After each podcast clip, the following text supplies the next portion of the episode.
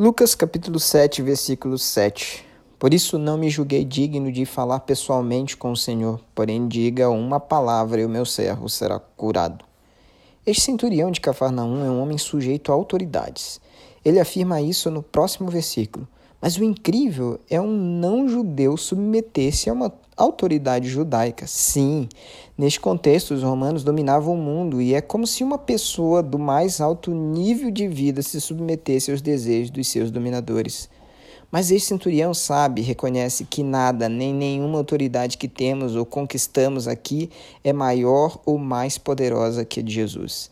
Nele todas as coisas subsistem, ao nome dele todo joelho se dobrará. Um romano reconheceu isso. Mas e você? Tem confiado mais em que ou em quem?